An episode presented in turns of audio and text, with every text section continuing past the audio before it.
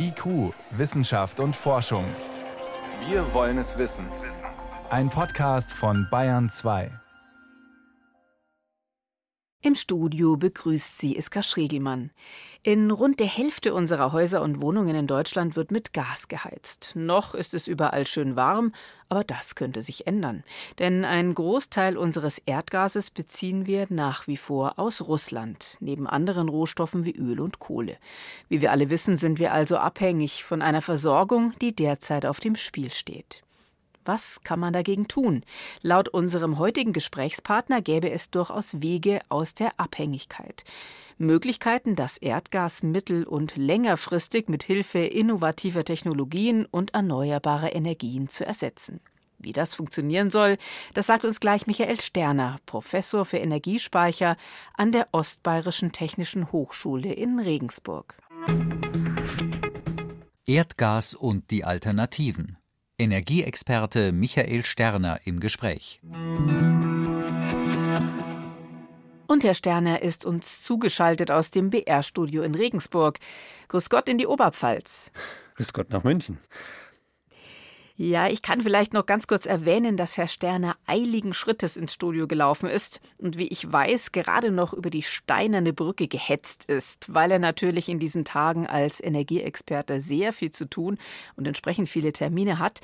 Und da ist es natürlich verständlich, wenn man etwas atemlos klingt. Herr Sterner, aktuell wird ja darüber diskutiert, ob man nicht aus Sanktionsgründen aktiv auf Rohstofflieferungen aus Russland verzichten soll. Öl und Kohle ließen sich ja offenbar auch aus anderen Ländern beziehen. Mit dem Gas ist es etwas schwieriger. Inzwischen hat Russland auch schon selbst gedroht, die Lieferungen über die Pipeline Nord Stream 1 einzustellen, uns also den Gashahn zuzudrehen. Wenn man diese Versorgung jetzt wirklich kappen würde, egal von welcher Seite, was würde denn dann passieren? Wer und was hängt denn bei uns alles am Erdgas? Also das hat ja schon dramatische Auswirkungen. Also ein Drittel des Öls kommt aus Russland, ein 50 Prozent der Kohle ungefähr. Das können wir aus anderen Ländern besorgen. Aber über 50 Prozent unseres Erdgases kommt aus Russland und da sind wir halt an den Leitungen dran. Und deswegen würde eine Kappung uns sehr viel schaden. Wir müssen Industrieproduktion einstellen. Der Winter würde kalt werden für viele Haushalte und das kann also aus meiner Sicht her nicht Teil der Lösung sein. Also von daher ähm, ist es eher abzuraten, jetzt von einem Embargo zu sprechen. Langfristig müssen wir davon wegkommen. Das ist richtig und gerade Bayern, weil Bayern halt am stärksten abhängt von Energie aus Russland im Vergleich zu anderen, anderen Bundesländern. Und da kommen jetzt halt die Fehler der letzten Jahrzehnte Energiepolitik zum Tragen, weil jetzt kurzfristig unabhängig zu werden von russischen Energieimporten geht halt leider nicht. Einzige Maßnahme, die wir haben, ist Energiesparen, aber alle anderen Maßnahmen sind mittel- bis langfristig. Sie haben jetzt die Industrie schon angesprochen als einen großen Verbraucher von Erdgas. Dann gibt es natürlich auch noch die Haushalte mit ihren Gasheizungen. Und es gibt ja auch noch die Gaskraftwerke, die auch eine Rolle spielen bei uns im Strommix.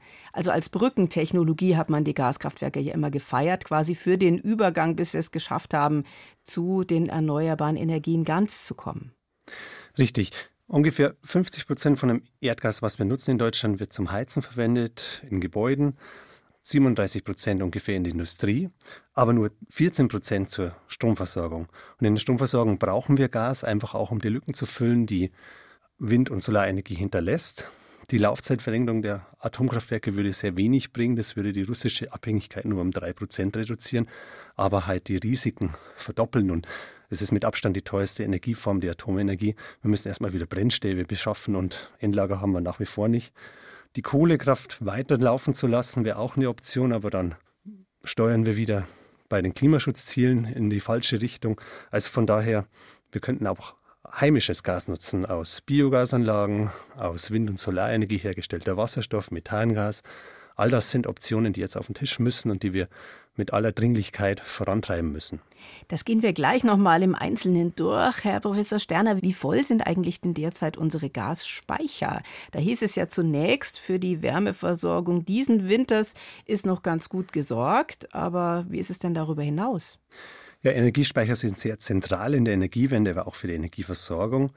Während ich Strom kaum speichern kann, also eigentlich nur über Batterien und Pumpspeicher tageweise, haben wir im Gasnetz riesige Gasspeicherkapazitäten, die, wenn wir sie alle nutzen würden, auch drei Monate lang jede Zeit ohne Wind und Sonne überbrücken könnten. Die sind normalerweise zu Beginn des Winters voll. Aber wir haben jetzt ein atypisches Marktverhalten von Gazprom festgestellt, die 20 Also von dem russischen genau. Erdgasversorger. Also Normalerweise sind sie zum Frühling leer und werden dann übers Jahr aufgefüllt, sodass sie zur Heizperiode wieder voll sind. Und jetzt haben wir festgestellt, dass äh, die russischen, russisch betriebenen Gasspeicher in Deutschland von Gazprom betrieben, die ungefähr 20 Prozent der Gasspeicherkapazität ausmachen, über den Sommer nicht gefüllt wurden.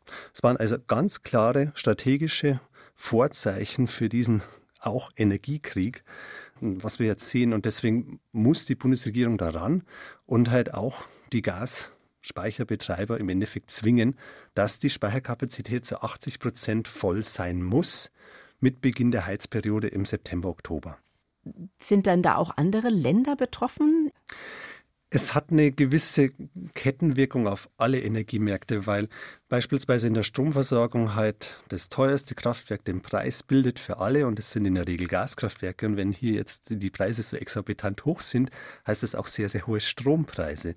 Und ähm, wir haben aber noch den Effekt gehabt in Frankreich, dass viele Kernkraftwerke halt vom Netz waren, in Revision waren, viel Strom gebraucht wurde. Also Frankreich hat jeden Strom gekauft, den sie aus Deutschland bekommen haben, exorbitant hoch, was die Preise wieder getrieben hat. Und ja, so hängt halt alles mit allem zusammen. Wenn man jetzt halt vom Gas ausweicht auf Öl oder auf Kohle, steigt da auch wieder der Preis. Das sehen wir ja auch an den Zapfsäulen. Und Russland liefert Gas überall hin, aber Gas ist meistens leitungsgebunden. Das merken wir gerade, dass das sehr schwer zu ersetzen ist. Und deswegen hat das natürlich Auswirkungen auf die globalen Energiemärkte.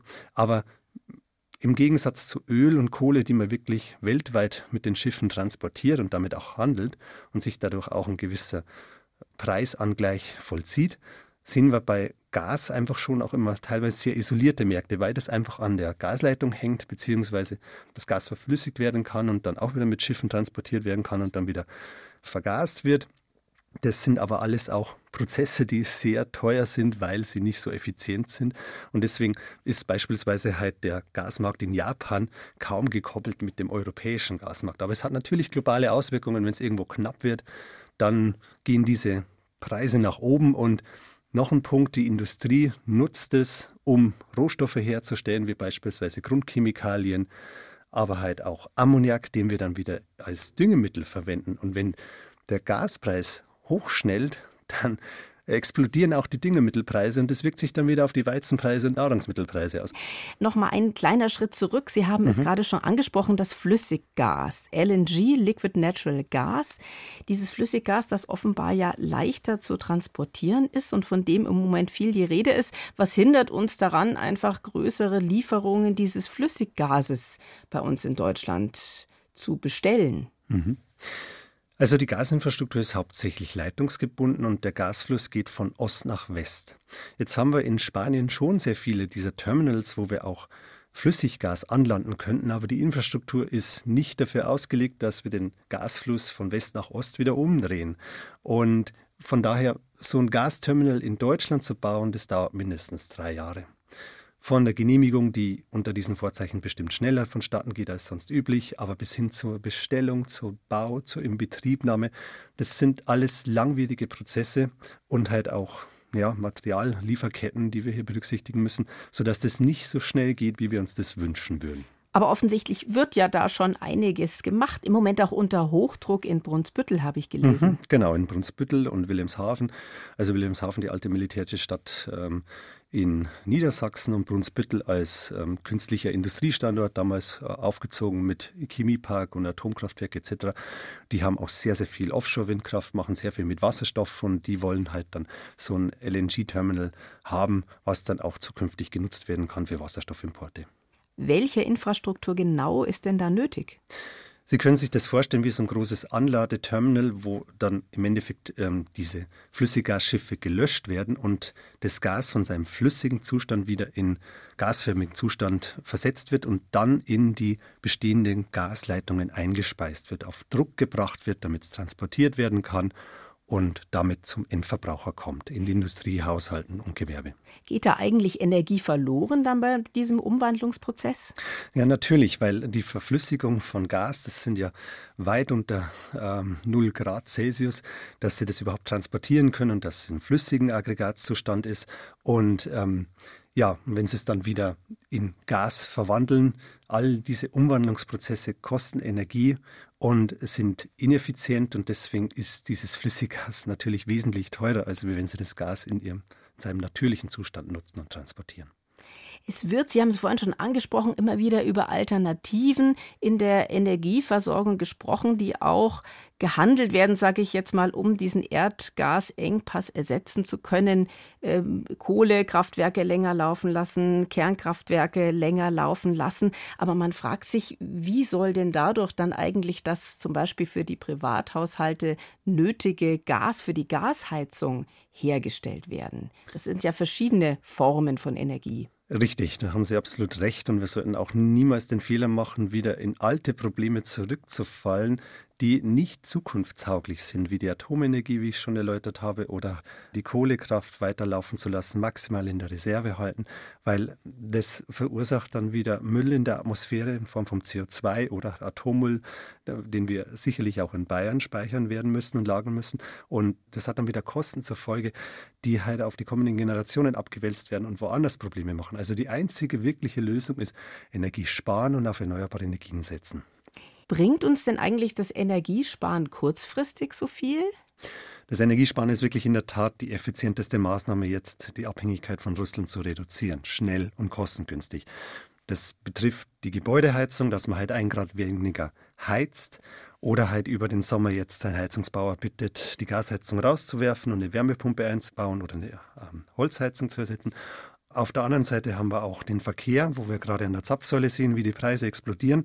Da bringt ein Tempolimit eine Einsparung von drei, vier Milliarden Liter Benzin und Diesel ohne irgendwelche Kosten. Und ich halte es auch für falsch, jetzt äh, diese Kosten durch so einen Tankrabatt zu deckeln, weil es gibt wieder das falsche Signal an die Autofahrer zu sagen, es ist egal, wenn die Preise explodieren, dann wirkt nicht mehr der Markt, wie wir das immer sagen, sondern wir zahlen aus unseren Steuergeldern ähm, eure Autofahrt. Und natürlich muss man bei den Härtefällen regulieren und eingreifen, gerade halt die sozial Schwachen. Aber das Gießkannenprinzip hilft uns hier gar nichts. Jede Maßnahme, die getroffen wird, muss auf Kosteneffizienz, Energieeffizienz geprüft werden und entsprechend durchgeführt werden. Wie viel könnte man denn da tatsächlich dann einsparen? Ich meine, die Leute müssen ja von A nach B kommen auf dem Weg in die Arbeit. Ja, da rächt sich, dass äh, einfach die Politik die letzten Jahrzehnte nur auf das Auto gesetzt hat und nicht den ÖPNV investiert hat oder den Fahrradverkehr, also dass man wirklich Alternativen hat, die günstiger sind.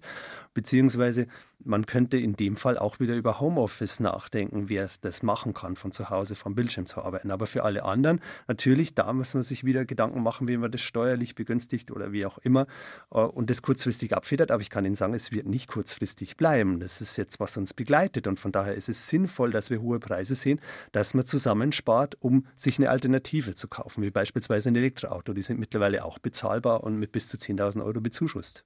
Und für alle, die sich gerade jetzt erst zugeschaltet haben, hier auf Bayern 2 bei IQ Wissenschaft und Forschung, es geht bei uns heute um die Frage, wie wir uns in Deutschland unabhängiger machen können von den Gaslieferungen aus Russland bzw. von konventionellem Erdgas ganz generell.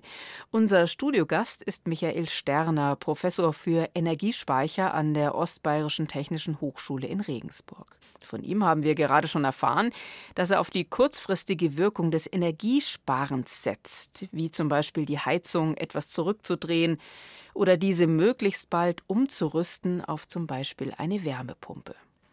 Jetzt haben wir, Herr Sterner, schon in unserem Gespräch hier verschiedene Pfeiler der Energieversorgung von Ihrer Seite her für die Zukunft ausgeschlossen. Also die Kohlekraftwerke kommen nicht in Frage wegen des Klimagases CO2, die Kernkraftwerke wegen des Risikos eines Unfalls, den man natürlich nie ganz ausschließen kann. Und sie könnten natürlich in einem Krieg auch zum Angriffsziel werden. Richtig. Bei den Gaskraftwerken hieß es vorhin, die brauchen wir noch als Brückentechnologie, bis die erneuerbaren Energien hier gänzlich zur Verfügung stehen. Biogas, sagen Sie, gibt das Potenzial nicht her.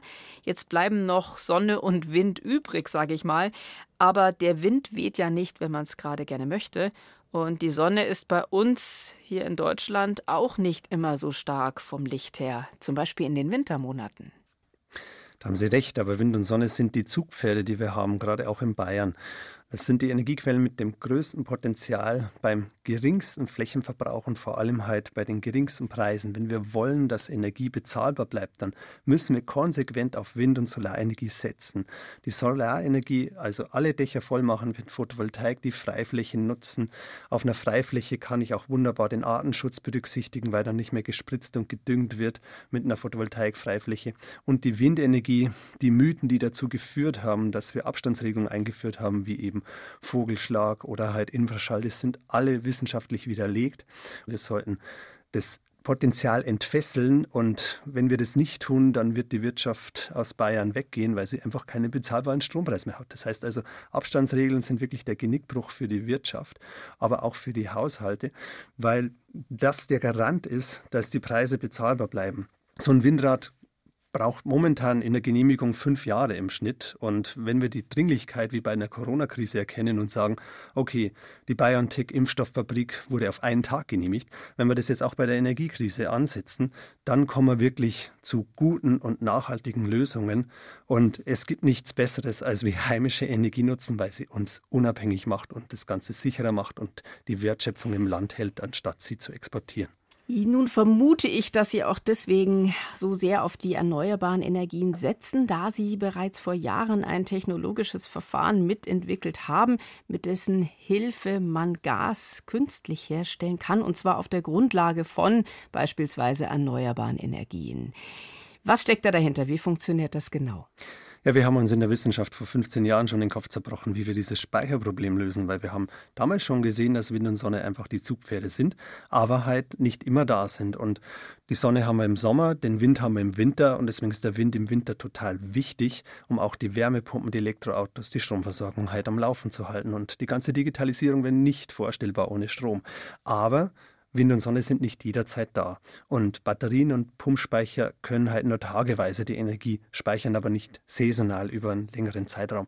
Und dann sind wir auf die Idee gekommen, dass wir das nachbilden, was die Photosynthese macht. Die Pflanzen nutzen Sonnenlicht, um Wasser in Wasserstoff und Sauerstoff zu spalten. Sie bleiben aber nicht beim Wasserstoff stehen, sondern kombinieren das mit CO2 aus der Luft und erzeugen dadurch halt gespeicherte Biomasse. Das ist das, was wir in Biogasanlagen haben, was wir essen, was wir aber auch tanken in Form von Öl und verheizen in Form von Gas. Das ist alles auf diesem Speicherprinzip basiert. Und das haben wir technisch nachgebildet, indem dass wir eben auch eine Elektrolyse betreiben, also Wasserspalten in Wasserstoff und Sauerstoff.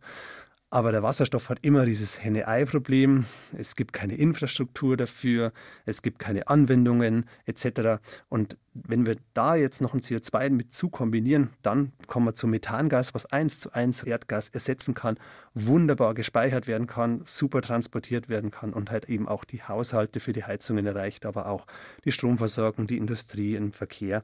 Und von daher ist es wirklich eine eierlegende Wollmilchsau die aber bisher nicht zum Zuge gekommen ist. Wir haben damals große Anlagen gebaut mit Audi, mit bayerischer Technik aus Deckendorf, MAN etc.